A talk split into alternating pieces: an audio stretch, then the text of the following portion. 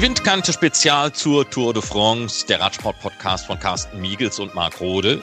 Etappe Nummer 7. Der Podcast Windkante Tour de France wird präsentiert von Abus, offizieller Partner von Movista Team. Oh, Carsten, das war heute ein feines Ding. Also so viel geiler Radsport habe ich ja selten gesehen. Wir haben auch viele verwirrte Gesichter gesehen, wie Julian Alaphilippe zum Beispiel. Ich glaube, der hat heute gedacht, mich tritt ein Pferd oder mich knutscht ein Elch oder was auch immer für Tiere in Frankreich frei herumlaufen. Heute war schön. Heute war super schön, es hat richtig Spaß gemacht, war eine geile Etappe. So stellt man sich Radsport vor. Das haben ja auch die beiden Kollegen, der Jens und der Rolf, zwischendurch mal wieder angesprochen. War einfach geil, das, was zunächst mal der Benoit Cosnefroy dort angezettelt hat, nachdem er Absichten hatte, nach neun Kilometern diese Bergwertung zu gewinnen. Und dann äh, kam eben Bora Hans Grohe und hat das Ganze durchgezogen. Fand ich geil. Ja, bevor wir den äh, Tag aufrollen, wie du Benoit Cosnefroy gerade angesprochen hast, in dem Moment, als Jens Vogt das sagt, da habe ich genau das Gleiche gedacht. So äh, mal dem Cosnefroy was in den Mund reinlegen.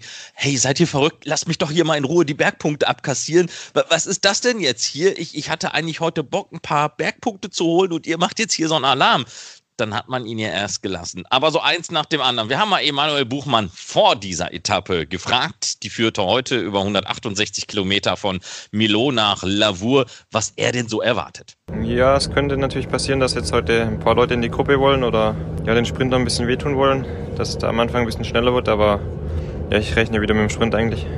Ja, und dann sollte das alles ein bisschen anders kommen. Wir haben über den Beginn gesprochen, also Cosnefroy raus, wollte sich dann gleich ganz früh diese Bergpünktchen holen, aber Bora Hans Grohe trommelte. Und dann wurde unser Podcastname Programm an diesem Tag. Genau, die Windkante, die spielt heute eine ganz wichtige Rolle. Das wurde ja gestern Abend und heute Morgen nochmal vertieft diskutiert bei den Mannschaften, bei allen anderen, die damit zusammenhängen, dass es heute Wind geben sollte. Da war aber erst die Sprache von der letzten Stunde so ungefähr. Also das wären dann vielleicht noch äh, 40 Kilometer sowas gewesen, aber der Wind, der kam früher und vor allem Borans Grohe wollte heute früher die Entscheidung haben. Das hat ja auch Enrico Peutschke angesprochen, der sportliche Leiter der Borans Grohe Mannschaft. Ja, und dadurch haben wir einfach einen tollen Rad innerhalb dieser 168 Kilometer erlebt. Du hast ja angesprochen, die Etappe heute, die in Milo gestartet wurde. 13.25 Uhr ging es los, 2000 Höhenmeter. Also das Ding war jetzt nicht unbedingt die schwerste Etappe oder einer der schwersten Etappen der Tour. Aber auf der anderen Seite muss man auch hier wieder sehen, es geht in die Pyrenäen. Morgen, Samstag, Sonntag sind wir dort. Und da wird es schon noch schwer genug. Insofern darf man sich jetzt schon mal die Frage stellen, bevor wir das Ganze aufdröseln mag, haben sich einige Favoriten, einige Rennfahrer heute eine in den Schuh gefahren? Sind die morgen noch fit genug, wenn es in die Berge geht? Das sind morgen schon noch einige Höhenmeter mehr, wenn auch die Distanz mit knapp über 140 Kilometern etwas geringer ist. Naja, wenn man sich das bei der Teambesprechung heute äh, so vorgenommen hat, dann, ich glaube, das sind alles Radprofis, die bei der Tour fahren, die schon sich selber einschätzen können und wissen, was sie da gemacht haben. Klar, der eine oder andere wird sicherlich am Samstag diese Auswirkungen noch zu spüren bekommen. Allerdings, ja, ich meine, das ist natürlich auch äh, diesem Coronavirus und dem Lockdown geschuldet. Ähm, wir haben das ja schon oft genug auch seitdem hier in unserem Podcast Windkante äh, gesagt, dass viele Teams Teamleader gesagt haben, wir werden eine ganz andere Tour de France erleben. Sie wird schneller gefahren, sie wird hektischer gefahren, weil die Jungs hatten jetzt nach diesem long, langen Lockdown ganz einfach mal richtig, richtig Bock auf Radrennen und jetzt lassen sie es alle ordentlich fliegen und ich glaube, mir einzubilden, das merkt man auch. Ja, das kann gut sein, dass man das merkt und vielleicht merkt man eben auch die schweren Beine nach diesem heutigen siebten Etappentag dieser Tour de France am morgigen achten, am Sonntag dann die neunte Etappe, Montag glücklicherweise der erste Ruhetag, aber da ist ja auch nicht wirklich Ruhe angesagt. Es äh, stehen Reisen bevor, der Transfer in Richtung Norden. Wir sind ab dem kommenden Dienstag an der Küste. Dort wird es wahrscheinlich eine Etappe für die Sprinter geben. Das nun mal so, um etwas vorauszublicken auf die nächsten Tage dieser Tour. Also ich habe vorher noch mit Jens gesprochen. Er sagte irgendwann, was ich immer gehasst habe, als ich bei der Tour de France dabei war, dieser Spruch, jetzt beginnt die Tour de France, jetzt geht's richtig los, weil wenn du als Rennfahrer am Anfang schon am Anschlag bist und immer wieder Gas gibst, dann ist für dich die Tour de France eben nicht erst zum sechsten, siebten, achten oder neunten Etappentag dort, wo es losgeht, sondern viel, viel früher. Und das werden wir vielleicht sehen.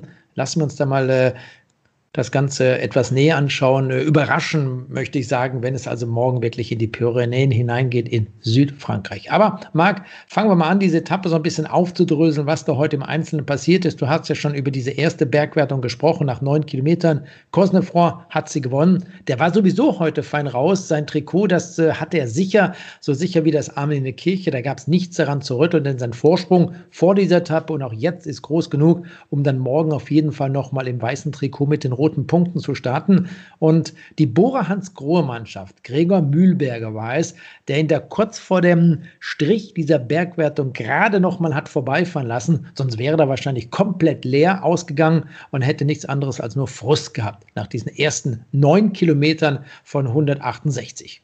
Ja, und dann ging es ja weiter mit dieser Etappe. Das heißt, Bora Hans Grohe hat es angezettelt. Und was machst du dann, wenn du da schon den Finger in die Wunde steckst? Du bohrst richtig drin rum, du machst weiter, du fährst weiter, forcierst das Tempo und das haben sie dann gemacht äh, mit allen Rennfahrern, die da eigentlich zur Verfügung standen. Das heißt, Emanuel Buchmann, der hatte auch eine gute Position zu diesem Zeitpunkt für die Borans Grohe-Mannschaft. Sie hatten Daniel Ost dabei, der gestern schon in der Spitzengruppe war und der nicht wirklich viel Körner hat liegen lassen. Das heißt, Ost und seine Kollegen. Dazu gehörte eben Großschartner, dazu gehörte Lennart Kemner, Mühlberger, Pöstelberger und Schachmann. Die machten richtig Tempo und am Ende ist dann einer zurückgefallen. Das war Lukas Pöstelberger, genau. Der musste dann erkennen, reicht dann doch nicht, um da vorne beizubleiben, aber schwamm drüber, war nicht so dramatisch. Naja, und dann gab es den Zwischensprint nach 58 Kilometern, da war die Gruppe schon deutlich dezimiert. Wir haben es ja immer wieder gesehen. Es gab drei, vier verschiedene Gruppen. Vor allem, und das war der wichtigste Punkt, dass die stärksten Rivalen von Peter Sagan im Kampf um das grüne Trikot weit zurück waren. Und dazu zählt in erster Linie Sam Bennett aus der, der König Quickstep-Mannschaft. Der gehörte ja noch im letzten Jahr an die Seite von Peter Sagan, also zum Team Bora Hans Grohe. Den Sprint gewann dann allerdings nicht Peter Sagan. Er wurde dort Zweiter. Das heißt, Matteo Trentin, der auch vorne dabei war für die Mannschaft CCC, hat diesen Zwischensprint gewonnen, bekam 20 Punkte, Sagan 17, Brian Kuka 15 Punkte und so ging das weiter nach unten und Peter Sagan war zu diesem Zeitpunkt dann schon wieder virtuell der Führende in der Punktewertung im Kampf um Grün. Dann ging es weiter. Wir hatten dann nochmal eine Bergwertung. Boransgrohe immer an der Spitze, immer richtig Gas gegeben, das Tempo forciert. Der Vorsprung gegenüber der Gruppe mit Bennett wurde größer und größer und größer. Die hatten am Ende also einen Rückstand im zweistelligen Bereich. Die haben logischerweise dann auch mal rausgenommen. Aber dann gab es nochmal eine Bergwertung der dritten und eine der vierten Kategorie. Und Thomas de Gent, der hatte dann angegriffen. Ungefähr, was waren es so, 95, 96 Kilometer vor dem Ziel gewann die dritte Bergwertung, hat ihn ehrlich gesagt nur am Rande interessiert, aber er hat richtig Gas gegeben, bekam aber nie mehr als 30, maximal 40 Sekunden Vorsprung, die herausfahren konnte. Alles wurde hinten kontrolliert von der Mannschaft BNB Hotel, vom Team Bora Hans Grohe. Auch andere Mannschaften wie Neos hatten sich dort gezeigt. Die letzte Bergwertung, die dritte an diesem Tag, hat auch nochmal Thomas de Gent gewonnen.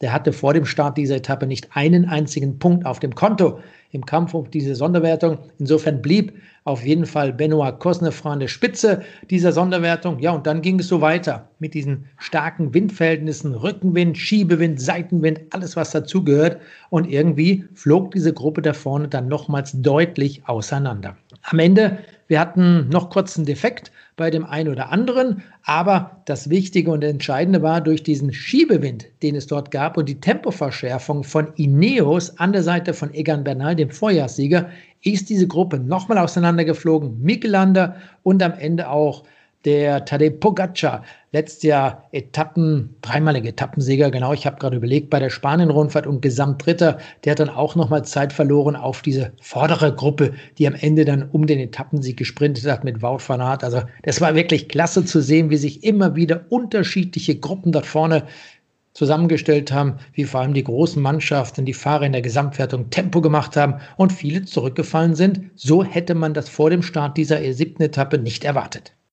Tja, ich lese gerade so nebenbei die Schlagzeilen für die morgigen Zeitungen. Headlatest News.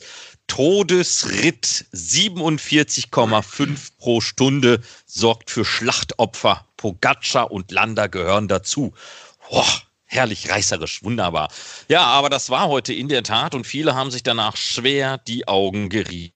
Wer hat das alles initiiert? Das waren die Jungs von Bora Hans Grohe und du hattest vorhin Enrico Peutschke schon einmal angesprochen. Wir wollen mal ganz kurz reinhören. Auf Englisch hat er gesprochen, was er zu diesem Husarenritt zu sagen hat.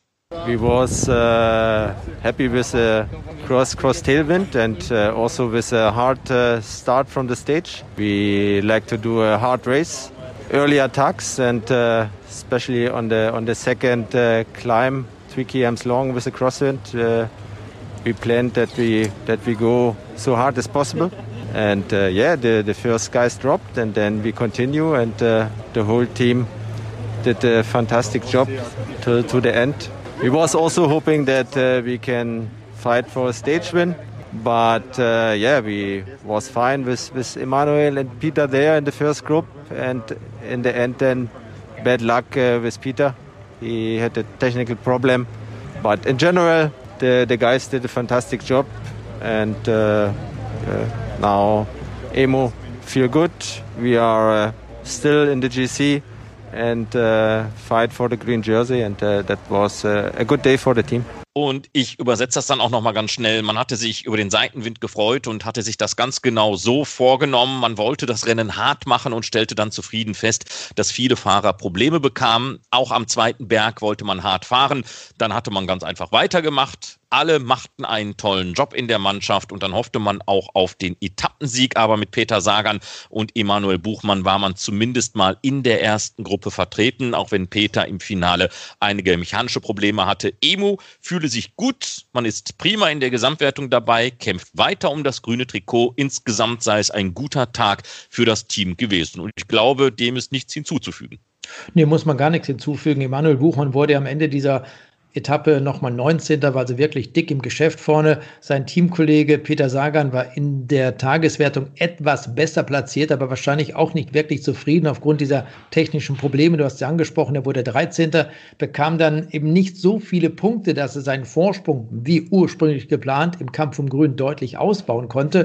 Und wenn man sich die erste Gruppe nochmal anschaut, Marc, es sind 41 Fahrer da vorne gewesen. Stefan Küng war am Ende letzte, hat ja auch nochmal die Tempoarbeit gemacht. Äh, für das Finale für seinen Teamkollegen. Und als nächste mit einem Rückstand von 1,21 kamen dann zum Beispiel Tadej Pogacar ins Ziel. Auch Kwiatkowski hat sich dort irgendwo gezeigt. Und das waren die Fahrer, die in der zweiten Gruppe reinkamen, mit Matteo Trentin, mit Sony Colbrelli, mit weiteren Favoriten auf den Gesamtsieg dieser Tour de France, wie Mikel Landa zum Beispiel. Richard Carapaz, ganz wichtig, der hatte im Finale da nochmal ein Problem, viel zurück, kam eben auch mit einer Minute und 21 Sekunden Rückstand ins Ziel. Und das war bitter, weil dadurch die Gesamtwertung eben noch vor den Pyrenäen eine neue wenn auch nur kleine, aber neue Veränderung wahrnehmen musste. Das heißt, wir haben jetzt, bevor es morgen in die Pyrenäen geht, eigentlich so ein bisschen ein besseres Bild in der Gesamtwertung, wissen, wer vielleicht Boden gut machen muss. Dazu gehören Landa und auch Pogacar und wissen, wer einfach nur mitfahren muss. Und dazu gehört zum Beispiel auch Emanuel Buchmann, der in der Gesamtwertung nach diesen ersten Sieben Etappen, zwölfter ist mit gerade mal 22 Sekunden Rückstand. Also in der Gesamtwertung ganz oben keine großartigen Veränderungen. Ähm, blicken wir auf das grüne Trikot. Du hast es vorhin schon mal gesagt, Peter Sagan, da heute ganz klar der große Gewinner, Sam Bennett, der große Verlierer. Denn der kam mit, was waren es am Ende? Elf Minuten plus X ins Ziel. Rückstand hatte also nie und nimmer die Chance, auch bei den Zwischensprints irgendwas abzuernten. Sagan 138 Punkte. Das sind nur neun Zähler mehr als Sam Bennett. Das war aber heute schon ein Warnschuss in Richtung de König Quickstep. Wout van Aert durch den Tageserfolg heute kommt auf 106, ist damit an Alexander Christoph vorbeigegangen. Ganz genau so wie Brian Kokar, der jetzt der neue Vierte ist. Ja, aber man muss aufpassen, Marc, äh, diesen kleinen Vorsprung, den Peter Sagan hat von diesen neun Punkten, das ist nicht viel. Und Wout van Aert, wie viele haben im Kampf um Grün vor dem Start der Tour de France über den Belgier gesprochen? Da wurde er immer wieder genannt. Wenn man sich einfach mal die nächsten Etappen anschaut, es gibt nicht viele Etappen, die möglicherweise in einem Massensprint zu Ende gehen werden. Und Peter Sagan, heute technische Probleme, vielleicht auch nicht der Endschnellste aus diesem Fahrerfeld, muss da schon noch schauen, dass er den einen oder anderen Punkt gewinnt. Morgen geht es so weiter, denn noch bevor es morgen richtig in die Pässe der Pyrenäen hineingeht, haben wir einen ersten Zwischensprint. Da kann er punkten, das werden aber auch Sam Bennett und Wout van Aert versuchen. Also im Kampf um Grün bleibt das so spannend wie schon lange nicht mehr. Ja, und Peter Sagan selbst war es ja auch, der vor der Tour de France gesagt hat, dieses grüne Trikot, das geht nur über Wout van Aert. So, blicken wir mal auf die Bergwertung. Tja, ein hartes Stück Brot heute für Benoit Cosnefroy. Hat aber zumindest jetzt 25 Punkte, führt weiterhin vor Michael Gogel und Niklas Roach. 12 bzw. 11 Zähler für sie. Aber jetzt kommen ja die dicken Dinger und ähm, wir werden gleich auf die achte Etappe blicken und da steht dann ja auch erstmals ein Berg der Or-Kategorie, also der Höchstschwierigkeit auf dem Programm. Ja, da geht es richtig zur Sache. Da geht es vor allem viele Punkte. Wenn du da einmal drüber fährst, dann hast du schon eine ganze Menge, bist auf gleicher Höhe mit Benoit Cosnefroy.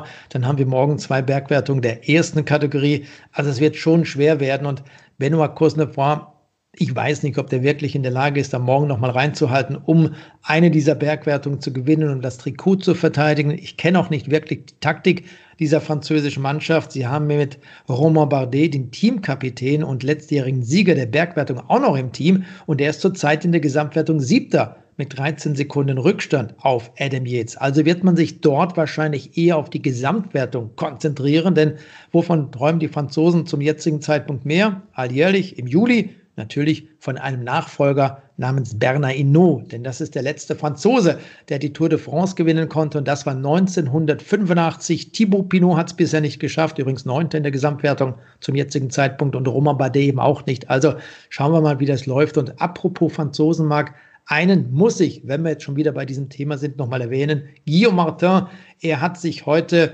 schadlos gehalten, ist immer noch Dritter in der Gesamtwertung, beziehungsweise durch diesen äh, Zeitverlust von Tadej Pogacar hat er sich sogar um eine Position verbessert. Also der läuft so unterm Radar, wird von den wenigsten beobachtet. Das könnte noch ein Kandidat sein fürs Podium, vielleicht sogar am Ende für Platz 1 oder 2 dieser Tour. Alles Fragen, die wir in den nächsten zwei Wochen beantworten können. Der Blick auf die Nachwuchsfahrerwertung, da hat es heute einen Wechsel gegeben, dadurch, dass Pogacar eben Zeit verloren hat, der neue Führende dort. Egan Bernal vor Enric Mas und Sergio Eguita. Das heißt, es wird also Spanisch gesprochen auf den ersten drei Plätzen. Dann kommt erst Pogacar, eine Minute und 15 Rückstand auf Bernal in dieser Sonderwertung. Naja, Egan Bernal der sagt sich, weißes Trikot hin oder her, soll das einfach mal in die Waschmaschine reinwerfen, falsch mit anderen Farben zusammenmischen. Vielleicht kommt am Ende ja gelb raus. Man weiß es nicht.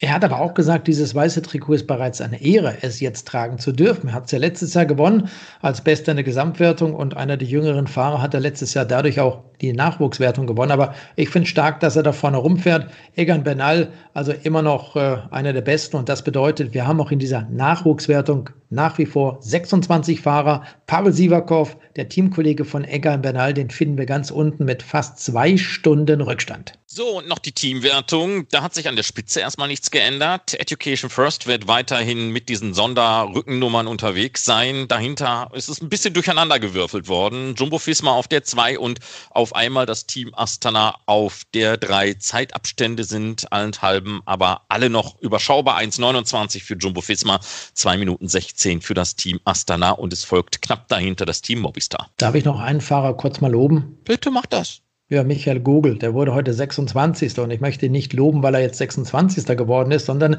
der 26-jährige Österreicher, der auch seine dritte Tour de France bestreitet, der hat heute den Sprint für Edwald Bonsenhagen lanciert. Wir haben ihn da im Finale vorne gesehen. Einmal bewundernswert, bemerkenswert, dass Michael Gogel überhaupt da vorne mitfahren konnte. Ich glaube, es war Rolf Aldag, der ja auch gesagt hat, er hat das Gefühl, dass sich Michael Gogel in den letzten Jahren nochmal deutlich steigern konnte. Und er hat den Sprint für seinen Teamkollegen, für Eddie Edward Hagen lanciert, der am Ende Zweiter wurde. Also wirklich großartige Arbeit, auch von einem weiteren Österreicher im Rahmen dieser Tour, nämlich von Michael Gogel. Dann lass uns mal auf den Tag morgen schauen, bevor wir mal das gesamte Wochenende ganz kurz in Augenschein nehmen. Etappe Nummer 8, 140 Kilometer, das ist ja erstmal von der Distanz her überschaubar. Doch nun geht es eben in die Berge, in die Pyrenäen. Und ähm, da es dann los von Casser sur Garonne nach Ludenvielle.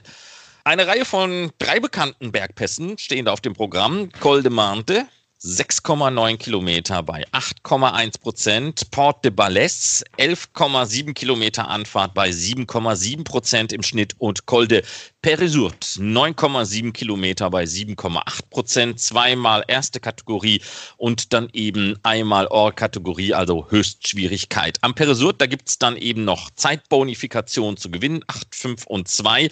Es gibt keine Bergankunft an diesem Tag nach Ludenviel. Neun Kilometer lang ist die Abfahrt, dann wird es noch mal ein bisschen flacher. Zum fünften Mal ist der Ort Bestandteil der Tour de France. 1997 war es am französischen Nationalfeiertag das erste Mal. Laurent Brochard gewann die Etappe. Cedric Vasseur, der verteidigte damals das gelbe Trikot. Ja, und das sind alles äh, schwere Etappen, vor allem wenn wir nochmal über die morgige, diese achte Etappe sprechen. Ein traditioneller, schön gelegener Ort dort unten am See, wirklich sehr idyllisch das Ganze. Und diese Etappe am Samstag, die hat 3800 Höhenmeter. Alleine diese Zahl sagt eben schon, innerhalb von 140 Kilometern, das Ding ist brutal schwer.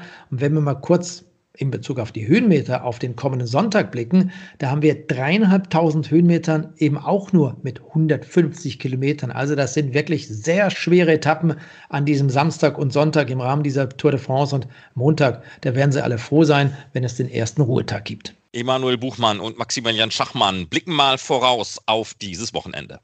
Ja, die zwei Pyrenäen-Etappen sind schon deutlich schwerer wie das, was wir bis jetzt gefahren sind. Ich denke, da wird das Radrennen schon mal richtig losgehen. Äh, ja, wir werden schauen. Wir haben ja keine Bergankunft dabei, sondern immer Abfahrten zum Ziel.